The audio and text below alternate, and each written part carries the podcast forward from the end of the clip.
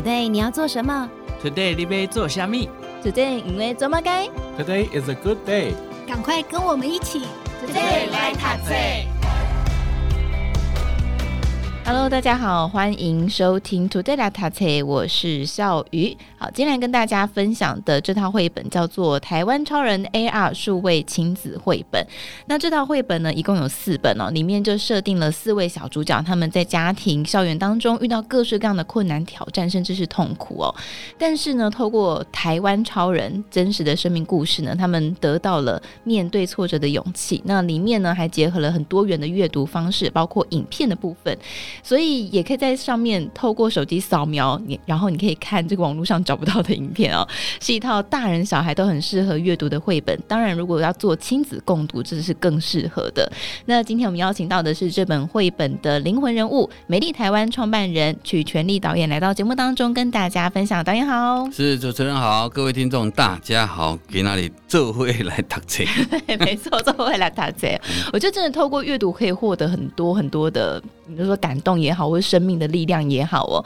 那这套绘本刚刚说，呃，蛮蛮特别的。我们在上个星期也有介绍到了这个绘本的一些内容哦。那先请导演跟大家分享一下，这套绘本分为哪些主题？然后因为有四本绘本嘛，怎么样去挑选各自的主轴呢？呃，其实，在上个礼拜跟大家分享，其实我们台湾超人到现在拍了快将近快七十位。所以呢，我们在创作这个绘本的时候呢，我们是把所有的故事。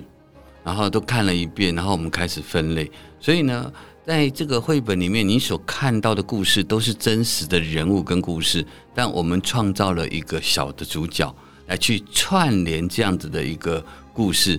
比如说，你看到了小海的夏天，然后呢，我们就把我们里面超人所遇到的困难、遇到的挫折类似的，然后呢，我们就透过小海来去把它串起来。小海他因为烫伤。烫伤的时候，他要清创，对不对？他要要穿压力衣，所以呢，我们就带出了啊，我们台湾超人的一位叫陈美丽，她二十七岁在海霸王被烧伤，然后因此孩子也没有了。可是你你看到她，你会觉得好棒。美丽阿姨一直在外面跟大家分享，你看到她的时候，其实我们都是这样。其实当我们看到了跟我们有一点不一样。或者身体有一点呃残缺的人的时候，你其实是会担心、会害怕的。就像我第一次，我记得我二零零九年，我第一次跟脑麻的孩子一起合照，他突然抱着我，你知道吗？我永远忘不了，我会害怕。可是慢慢慢慢，我接触到的这些孩子，我发现我根本就不需要害怕，他跟我们一模一样，他比我们还热情。所以呢，我们就是用这样子的方式，我们每一目前是这四本绘本。里面我们每一本绘本有一个主角，我们来串起，然后特有这个小主角，那加上我们的电影车，然后加上呃四段的故事把它串起来。那当然这四本每一本有它不同的主轴跟方向。那我们就是希望透由呃这样子实事的一个问题，比如说里面有有一本就在讲他的手机 iPad 被父母没收了，结果他离家出走。啊，他就遇到了台湾的超人，这些超人，然后发生的所有的事情。另外一本，一个妹妹，因为她生病了，所以她没法去读书。哎，所以我们就把相对台湾超人的这些人的故事实际加入进来，让大家哦，原来这些故事就像主持人讲，都是发生在我们身边的。嗯，没错。所以在这四本绘本当中呢，就是有刚刚有提到像这个烧烫伤的这些孩子，其实我自己在读的时候就会觉得。这些孩子设定他们经历的挫折、挑战跟困难，其实大人也会经历的。比方说烧烫伤，我们知道之前八仙尘爆的时候嘛，那还有包括这个手机、平板的问题，好离家这件事情，我觉得对于很多北漂或是南漂的游子来说，也会很有感觉。那还有包括在绘本当中很多。呃，还有另外两个主题也是如此哦。那因为我们有四本绘本嘛，所以我们今天特别挑出两本绘本来跟大家分享一下哦。所以刚刚讲讲到这个窗边的眼睛，就是刚刚导演说的，这个妹妹她因为生病没有办法外出，然后她还预期自己的病可能会越来越严重，所以她其实可能生活少了很多呃乐趣，或者是说她。生活面临很多挑战，但是还有一个好朋友帮助他，对不对？我们请导演跟大家分享这个绘本，然后呃里面的其中一位超人的故事，你印象深刻的。呃，其实窗边的眼睛，我想跟大家分享的是，就是其实当你自己遇到困难、遇到问题的时候，甚至自己身体的问题的时候，你千万不要躲起来，因为现在很多人遇到问题了以后就躲起来，他不想告诉别人，他也不知道该怎么办。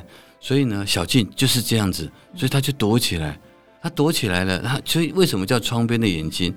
因为这样子的话，他每天都在三楼窗帘里露出了那个眼睛，所以也因为这样子被看到了。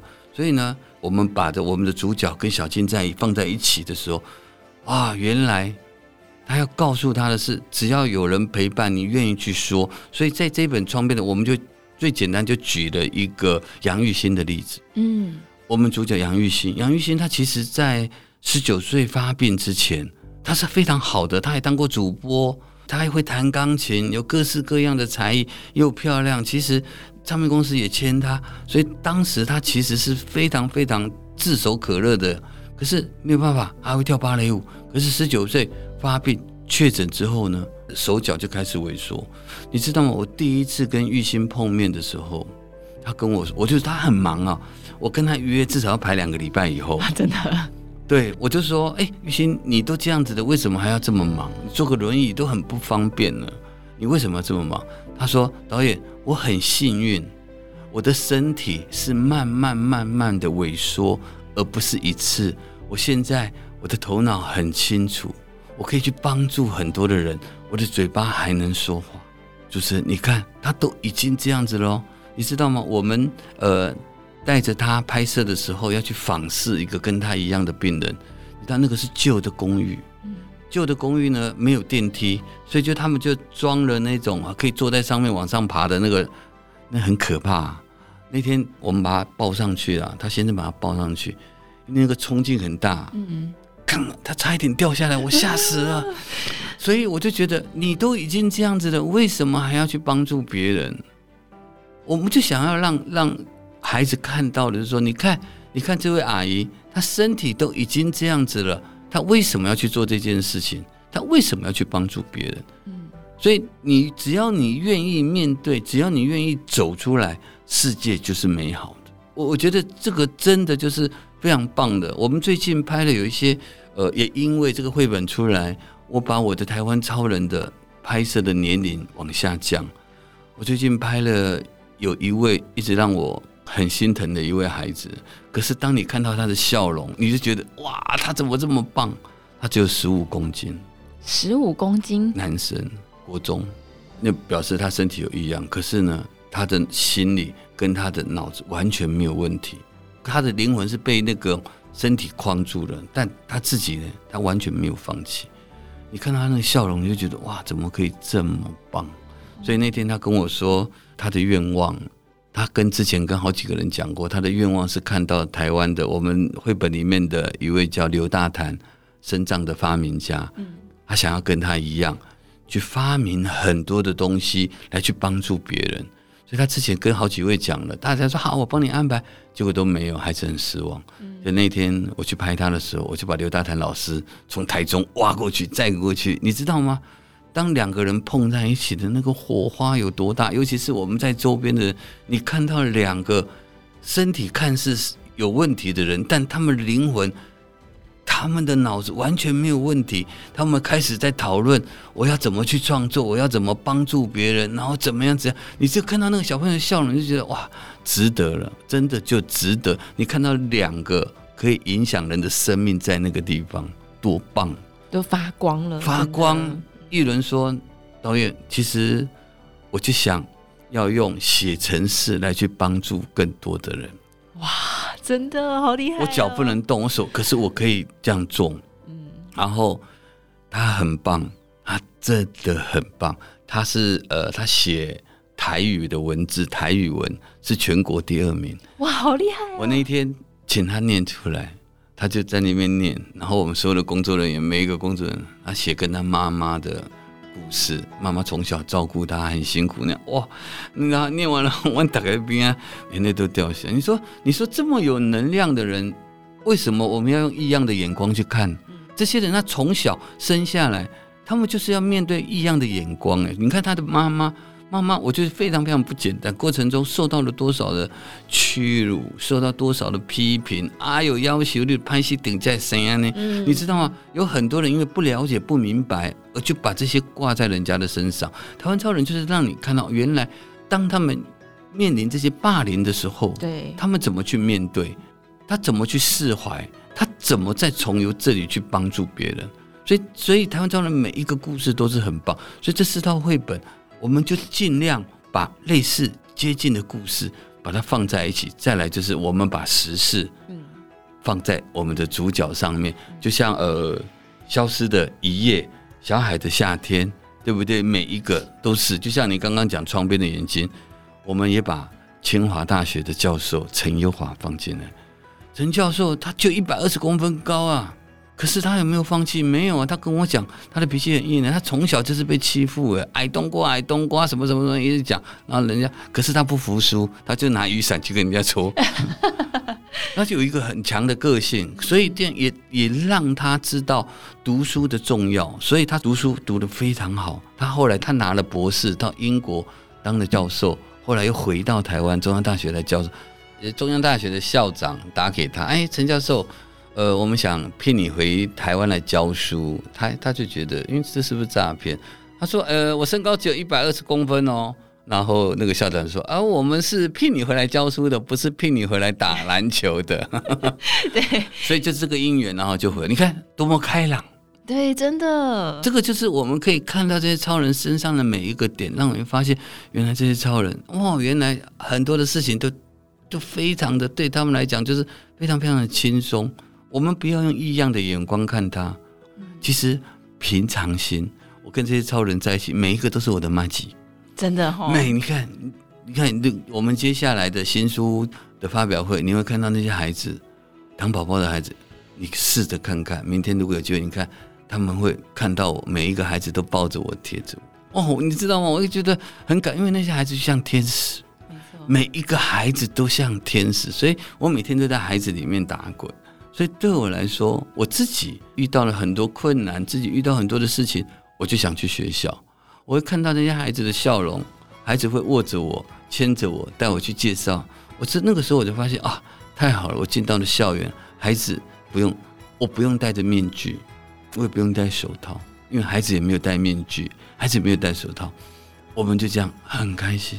所以，所以你就会发现，除了在工作之外，在我们人生。大人也会遇到很多的问题，所以台湾超人，你看到我们拍的几乎都是大人。我们是希望透由台湾超人反射出来的能量，让大家看到哦，原来所遇到的困难问题不分年纪，嗯每一个人都会遇到。可是当你越大越成人的时候，你就会发现原来哦是这样子，因为为什么大人比较惊？如果我们放下那个惊。对不对？我们放下的那个根，就是我们讲的那个面子。其实很多事就过了。当你放下面子之后，人生就有转念。那个转念就来自于每一位台湾超人给我们的启发。他都这样子能做了，哎呀，我更可以做。你知道，我们每一次播完，那小朋友他就说：“你看那些糖宝宝陶笛吹那么好啊，我竟然不会吹。”不行，我要好好的加油。我们每次放完这个影片，也有年纪大的啊。我们有我们社区有一个美倩姐，她就说：“哦，他们都学的不行，我赶快把我的二胡重新学起来。”你知道吗？那个就是一种激励，对，没错，那个就是影响，是一种激励。当你看到了，你觉得很棒。就像我们吴道远，我们刚刚讲的吴道远的神父离家出走的那一篇，你知道他在台湾五十年，奉献给台湾五十年，他专门陪伴的。就是那些呃慢飞天使，就是发展比较迟缓。你看到他，你就觉得哦，你怎么这么有爱心？